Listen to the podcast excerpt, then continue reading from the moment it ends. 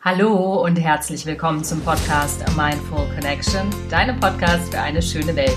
Mein Name ist Alia, ich bin dein Podcast-Host und heute beschäftige ich mich mit dem Klimawandel mal wieder. Den hatte ich schon öfter in diesem Podcast zum Thema. Allerdings bin ich vor kurzem auf eine tolle Studie gestoßen, in der Hoffnung gemacht wird. Hoffnung, dass der Klimawandel noch aufhaltbar ist. Und zwar nicht nur durch uns als Konsumenten, sondern tatsächlich durch Technologien, die teilweise heute schon zum Einsatz kommen könnten. Und ähm, diese möchte ich dir vorstellen. Es betrifft drei große Sektoren. Die Lebensmittelindustrie ist davon einer der großen Sektoren, mit der ich mich heute etwas näher befassen möchte, weil, wie du ja weißt, Ernährung ist ein ganz, ganz wichtiges Thema auf diesem Gebiet. Ich möchte mit dir jetzt nicht über Fleischkonsum sprechen oder über die Zerstörung des Regenwaldes. Ich denke, das weißt du selber. Die Technologien, die eingesetzt werden könnten, sind wirklich faszinierend. Von denen habe ich teilweise auch nichts gehört. Und ähm, ja, habe mich da mal schlau gemacht für dich.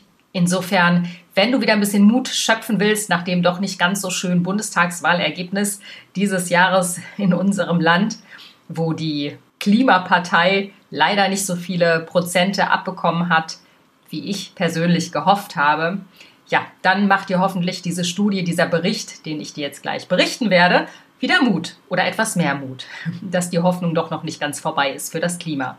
Viel Spaß beim Zuhören. Ist das Klima noch zu retten? Ja, das ist eine interessante Frage, die ich mir öfter stelle, zumal wenn ich ähm, die ganzen Schreckensszenarien höre und lese immer wieder ähm, zum einen, was die Politik nicht wirklich dafür tut, wo teilweise nur Ansätze verfolgt werden, um den Klimawandel einzuschränken und teilweise klingt das eher nach, ja, nach der Behebung von Symptomen, als dass man wirklich der Klimakrise von Grund auf begegnen möchte. Und ähm, ich bin vor kurzem über eine Studie gestoßen von einer unabhängigen Denkfabrik, die da heißt Rethink X. Könnt ihr gerne googeln. Da gibt es dann die Studie auch komplett zum Ausdrucken in einer PDF-Datei von 72 Seiten.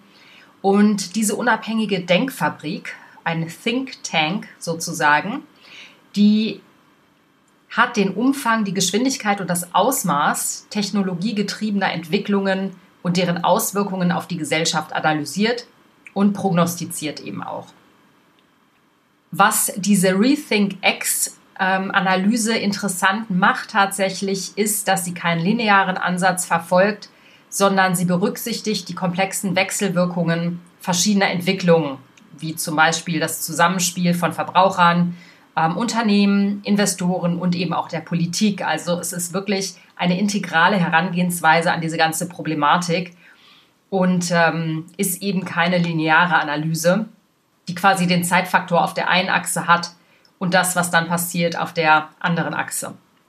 Insofern finde ich, ist die Studie ganz hoffnungsspendend. Ich wusste gar nicht, dass so krasse Technologien äh, schon am Start sind, beziehungsweise schon in der Lage wären, genutzt zu werden. Und ähm, ja, möchte sie dir jetzt vorstellen, um dir ein wenig Hoffnung und Mut zu machen. Also der Report des Think Tanks Rethink X zeigt eben in seiner Studie, dass durchaus noch Hoffnung besteht für die Rettung des Klimas. Allerdings greift sie an drei unterschiedlichen Stellschrauben an. Und zwar zum einen muss grundlegend etwas geändert werden bei der Lebensmittelindustrie. Das ist nichts Neues für uns. Dem Transportwesen und auch dem Energiesektor. Das sind die drei großen Bereiche, wo einfach noch zu wenig ähm, gemacht wird, wo die Politik noch zu sehr ähm, Lack einfach drüber schmiert und hofft, dass man dann die bösen Kratzer nicht sieht. Und die Umwälzungen in diesen drei Schlüsselbranchen könnten dem Think Tank zufolge die Treibhausgasemissionen bis zum Jahr 2035, halte dich fest, um 90 Prozent reduzieren. Das heißt, wir wären fast auf einem Netto-Null-Emissionswert, ähm, wenn all das umgesetzt würde. Diese nötigen Technologien, die es dafür bereits gibt, stehen in den Startlöchern. Solar- und Windkraft elektrische und autonom fahrende Fahrzeuge und auch im Lebensmittelbereich gibt es eine Form der Fermentation, die heißt Präzisionsfermentation. Was sich genau dahinter verbirgt, erzähle ich dir gleich. Und es gibt eben auch in der Lebensmittelbranche mittlerweile, hast du sicher schon gehört, die Herstellung von Tierprodukten aus Zellkulturen. Die Prognosen dieses doch sehr, ja, optimistischen und spekulativen Thinktanks sind aber super spannend und inspirierend, wenngleich sie erstmal so ein bisschen wie eine Vision klingen, die nicht schnell umsetzbar ist. Sie ist tatsächlich umsetzbar, aber die Frage ist, inwieweit setzt sich die Politik auf den Hintern und setzt das um, was da gefordert wird bzw. dargestellt wird. Diese Studie zeigt nämlich auf, und das macht große Hoffnung, dass alles möglich sein könnte, wenn die Menschheit die Lösung der Klimakrise konsequent vorantriebe und sich eben nicht an Nebenschauplätzen verliert. Die Zeit und die Ressourcen sind im Moment oder bislang in notdürftige Ansätze zum Aufhalten der Klimaerhitzung geflossen und verschwendet worden, ne? in dem Sinne auch. Es gibt Subventionen, Steuern, dann gibt es den tollen Biokraftstoff, die sogenannte saubere Kohle, der saubere Diesel. Das sind zwar insgesamt betrachtet Lösungsansätze, aber die sind dann doch nur oberflächliche Lösungsansätze, die eben, wie ich schon eingangs erwähnt, nur die Symptome behandeln, aber nicht eben das eigentliche Problem von der Wurzel an aufgreifen. Dazu fällt mir eine schöne Anekdote ein. Ich saß mal mit meiner Schwester so von einem Jahr, glaube ich, ähm, beim Frühstück und sie erzählte mir, dass in England ähm, geforscht wurde an einer Kuh, die weniger Methan produziert. Also die haben versucht, Futter zu erfinden, was weniger auf den Kuhmagen wirkt, dass die Kuh eben weniger pupst. Entschuldige. Ist das nicht verrückt? Ich meinte zu meiner Schwester, das macht irgendwie alles überhaupt keinen Sinn, weil das ist eine Symptombekämpfung, aber das eigentliche Problem ist ja die Massentierhaltung. Und wenn ich jetzt das nicht hinterfrage, sondern einfach nur die Symptome bekämpfe, ja, was hat man dann gewonnen? Gar nichts wie schnell Innovationen in der Lage sind, ganze Branchen innerhalb nur von 10 bis 15 Jahren umzukrempeln, das möchte ich dir jetzt kurz aufzeigen. Überlege mal Kutschen und Autos, wie schnell haben die Autos die Oberhand ergriffen sozusagen oder einfach im Bereich des Mobilfunks, wenn du dir jetzt überlegst, wie wichtig Handys in den letzten 20 Jahren geworden sind, dass es kaum mehr Festnetztelefone gibt und wenn man eins hat, ist man ein Dinosaurier, so wie ich. Ich habe nämlich immer noch eins.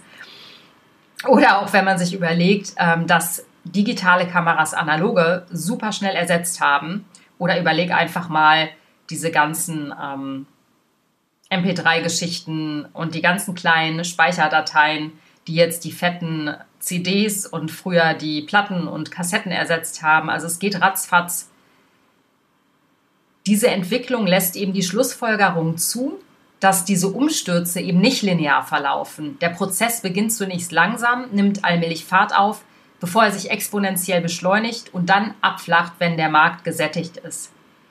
Und mit genauso einer rasanten Entwicklung gehen die Analysten der Denkfabrik eben in den genannten Branchen aus. Ich hatte ja vorhin erwähnt, es gibt drei Branchen, drei Schlüsselbranchen. Und ich möchte mich aber jetzt mit einer Schlüsselbranche ganz im Detail befassen, weil das ja hier das Thema ist. Es geht hier unter anderem auch um Ernährung, unter anderem auch immer wieder um veganen Lifestyle, um unseren Impact, den wir auf die Welt und die Tiere haben mit der Art, wie wir uns ernähren. Und ähm, Rethink X nennt hier neben Fleisch aus Zellkulturen als eine Alternative in der Lebensmittelbranche die Präzisionsfermentation und Food als Software sozusagen. Jetzt möchte ich dir ein bisschen erläutern, was das heißt. Das klingt alles sehr technisch, aber es ist immer spannend, so tolle, innovative, neue Geschichten sich mal raufzupacken und zu überlegen, was das für einen wahnsinnigen Einfluss auf unsere Nahrungsmittelwelt hat oder unsere Ernährungsindustrie. Die sogenannte Präzisionsfermentation ist mir auch noch nie zu Ohren gekommen vorher. Ähm, das sind alles so spannende technologische Namen mit denen ich vorher nicht in Berührung gekommen bin. Die können Proteine maßgeschneidert herstellen. Das heißt, diese Methode ist eine sogenannte Weiterentwicklung der klassischen Fermentation, hast du wahrscheinlich schon gehört, wie bei der Herstellung von Brot oder Bier. Das heißt, kleine Mikroorganismen werden bei diesem Verfahren in die Lage versetzt, fast jedes komplexe organische Molekül produzieren zu können, wie zum Beispiel jetzt Proteine oder Fette oder Vitamine. Sie können damit in großen Mengen und zu sehr geringen Kosten hergestellt werden. Und wenn du dich erinnerst, Proteine, ja, wo sind Proteine drin? Natürlich im Fleisch. Das ist so das, wofür das Fleisch steht. Ja, Proteine sind männlich, Proteine, also Proteine sind Eiweiße. Eiweiße brauchst du für den Muskelaufbau, brauchst du für den Sport, brauchst du, wenn du ein besonders männlicher Gorilla sein willst.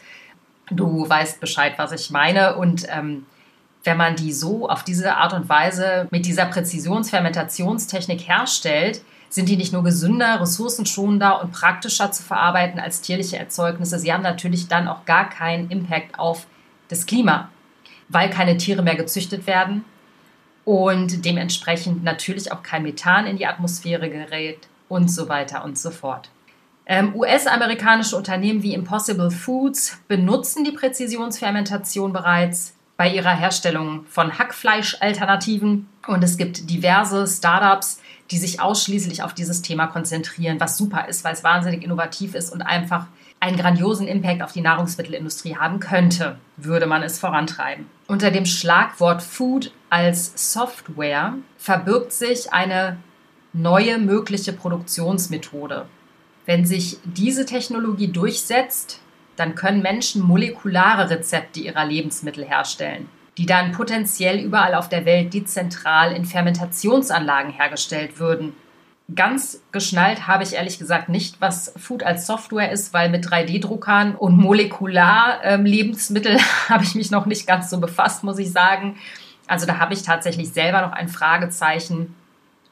Aber es klingt spannend, weil für mich steht da immer im Fokus, dass kein Tier dafür leiden muss, wenn Fleischalternativen oder Proteinquellen erschlossen werden das ist ja auch zentrales Thema und ähm, ja, technologisch kenne ich mich da leider nicht so aus. Ich möchte dir Food als Software aber jedenfalls vorstellen, weil ich es insofern spannend und inspirierend finde, wie weit wir eigentlich schon sind anhand der Forschung und anhand neuester Technologien. Also ich finde das total abgefahren und das hat mich eigentlich so ein bisschen gefreut, weil ich mir denke, Mensch, die Mittel und die Lösungen sind doch alle schon da. Wieso nimmt man sie nicht und ähm, macht was draus? Also es ist irgendwie so ein bisschen, ja, schade. Mit diesen neuen Technologien gibt es natürlich grandiose Auswirkungen auf die Lebensmittelwirtschaft, beziehungsweise gäbe es, wenn man sich denn diese Mittel zunutze machen würde. Die Denkfabrik glaubt, dass alternative Proteine bis 2030, das ist in noch nicht mal neun Jahren, fünfmal weniger kosten werden als traditionelle tierische Produkte und bis 2035 sogar zehnmal weniger. Ne, ob sich die Kosten tatsächlich so drastisch entwickeln, weiß natürlich kein Mensch am Ende ist natürlich von vielen Faktoren abhängig. Aber sollte diese Prognose zutreffen, lassen sich die potenziellen Auswirkungen auf tierische Nahrungsmittel echt kaum überschätzen. Und wenn das nicht Anlass zur Hoffnung ist, die Experten schätzen, dass die Kuhmilchprodukte bis 2030 um 70 Prozent fallen werden. Das heißt, die gesamte Kuhmilchindustrie wird zusammenbrechen, sobald diese Präzisionsfermentationstechnologien eben die Proteine in einer Flasche Milch ersetzen. Klammer auf, Kuhmilch besteht im Übrigen nur aus ungefähr dreieinhalb Prozent Protein. Und natürlich, wenn die Milchproduktion entfällt, weil die Milchproduktion, die, die Kuhmilchproduktion ist eine der schlimmsten ähm, tierischen Haltungsformen, beziehungsweise eine der schlimmsten ähm, Massentierhaltungsformen, die fast noch einen drastischeren Impact auf die Umwelt hat als ähm, die Fleischproduktion selber. Wenn diese Milchproduktion zusammenbricht, wird es auch Konsequenzen für die anderen Tierindustrien haben. Das heißt, diese Produkte, eins nach dem anderen, das wir aus Tieren gewinnen, wird durch bessere, billigere, sauberere und schmackhaftere Alternativen ersetzt werden. Die Folge kannst du dir vorstellen, das ist für die Fleischindustrie eine Todesspirale aus steigenden Preisen wegen der sinkenden Nachfrage. Also es ist meine absolute Traumvision, wirklich das noch mitzuerleben, wenn ich mir vorstelle, in zehn Jahren gehe ich in den Supermarkt und es gibt ein verschämtes Eckchen, wo die Leute an ihren Fleischregalen stehen, beziehungsweise da wird vermutlich keiner mehr stehen, und das ein Prozent der ganzen Lebensmittel ausmacht, tote Tiere. Äh, ich hatte gestern ein interessantes Gespräch mit dem Vater meines Sohnes. Der hat mir gesagt, dass im Burger King mittlerweile es sechs verschiedene vegane Burger gibt, was mich, ich meine, ich bin seit 500 Jahren nicht mehr in diesen Teilen gewesen, aber was mich echt gefreut hat, muss ich sagen. Also das war wirklich krass, weil ich mir dachte, okay, die haben wahrscheinlich nur eine Burger-Alternative, aber nein, direkt sechs, das ist schon, ist schon der Hammer. So, finde ich echt klasse. Wer hätte das noch vor fünf Jahren gedacht? Wahnsinn. Und die Auswirkungen auf die Umwelt sind natürlich auch nicht zu unterschätzen. Die Nutztierindustrie beansprucht heute 3,3 Milliarden Hektar Land in Form von Weide- und Futteranbauflächen. So, und jetzt halte ich fest. Diese Zahl ist natürlich so schwammig. Was sind denn schon 3,3 Milliarden Hektar Land? Darunter konnte ich mir bislang nichts vorstellen. Das ist eine Fläche, die so groß ist wie die USA, China und Australien zusammen. Das ist eine Fläche, die ist unfassbar groß. Wenn die beschriebenen Umwälzungen dieser Denkfabrik wirklich so krass sind, wie sie das ausmalen, und es ist zu hoffen, dass es so eintreffen wird, dann könnten bis zu 80 Prozent dieser Landflächen frei werden. Und da könnten Bäume drauf gebaut werden. Die wäre wieder frei für alternative, biologisch dynamische Landwirtschaft. Außerdem könnte diese Fläche eine Menge an CO2-Äquivalenten binden die bis zu 20 Prozent der heutigen globalen Emissionen entspricht. Also das ist der absolute Wahnsinn. Wenn, wenn das wirklich so eintrifft, dann äh, Halleluja, dann erlebe ich noch mit, wie sich die Welt wirklich wandelt. Das wäre einer meiner größten Hoffnungen, Träume und Wünsche für dieses Leben, dass ich das noch miterleben darf. Ich komme jetzt noch mal kurz zum Fazit. Die Denkfabrik Rethink X geht davon aus, eben dass diese ganzen Umwälzungen in den drei Sektoren, im Transportwesen, im Energiesektor und eben in der Lebensmittelindustrie die größte Reduzierung des menschlichen ökologischen Fußabdrucks in der Geschichte auslösen werden. Auch wenn wir alle wahrscheinlich nicht ganz so optimistisch sind, was Geschwindigkeit und Ausmaß der Entwicklungen angeht, trifft die Richtung der Prognosen aber wahrscheinlich zu, wenn du dich jetzt im Supermarkt umschaust und es vergleichst bei deinem Supermarktbesuch vielleicht im Jahr 2010, in diesen zehn Jahren ist so unfassbar viel passiert. Gerade wenn du die vegan-vegetarischen Produkte anschaust, gerade wenn du siehst, was an alternativen Fleischspezialitäten ähm, erfunden wurde. Das ist der absolute Wahnsinn. Und ich finde, das ist einfach Anlass zur Hoffnung. Und ich meine, ich klammer mich da einfach dran fest, weil ich eine notorische Optimistin bin. Ich hoffe, dass dich diese Podcast-Folge ermutigt hat, weiterzumachen mit deinem Lebenswandel. Ich hoffe, dass du davon mindestens ebenso begeistert bist wie ich. Also ich bin wirklich ähm, glücklich, das zu erfahren, auch wenngleich ich weiß, ähm, dass es wahrscheinlich noch ein steiniger Weg bis dahin wird und es wirklich unser aller Kraft erfordert, diesen Weg weiter zu beschreiten. Nichtsdestotrotz, es lohnt sich. Hab einen schönen Tag. Ich hoffe, dir hat die Podcast-Folge gefallen. Bewerte mich gerne bei iTunes, empfehle meinen Podcast weiter. Ich freue mich auf dich nächste Woche. Alles Liebe, deine Alia.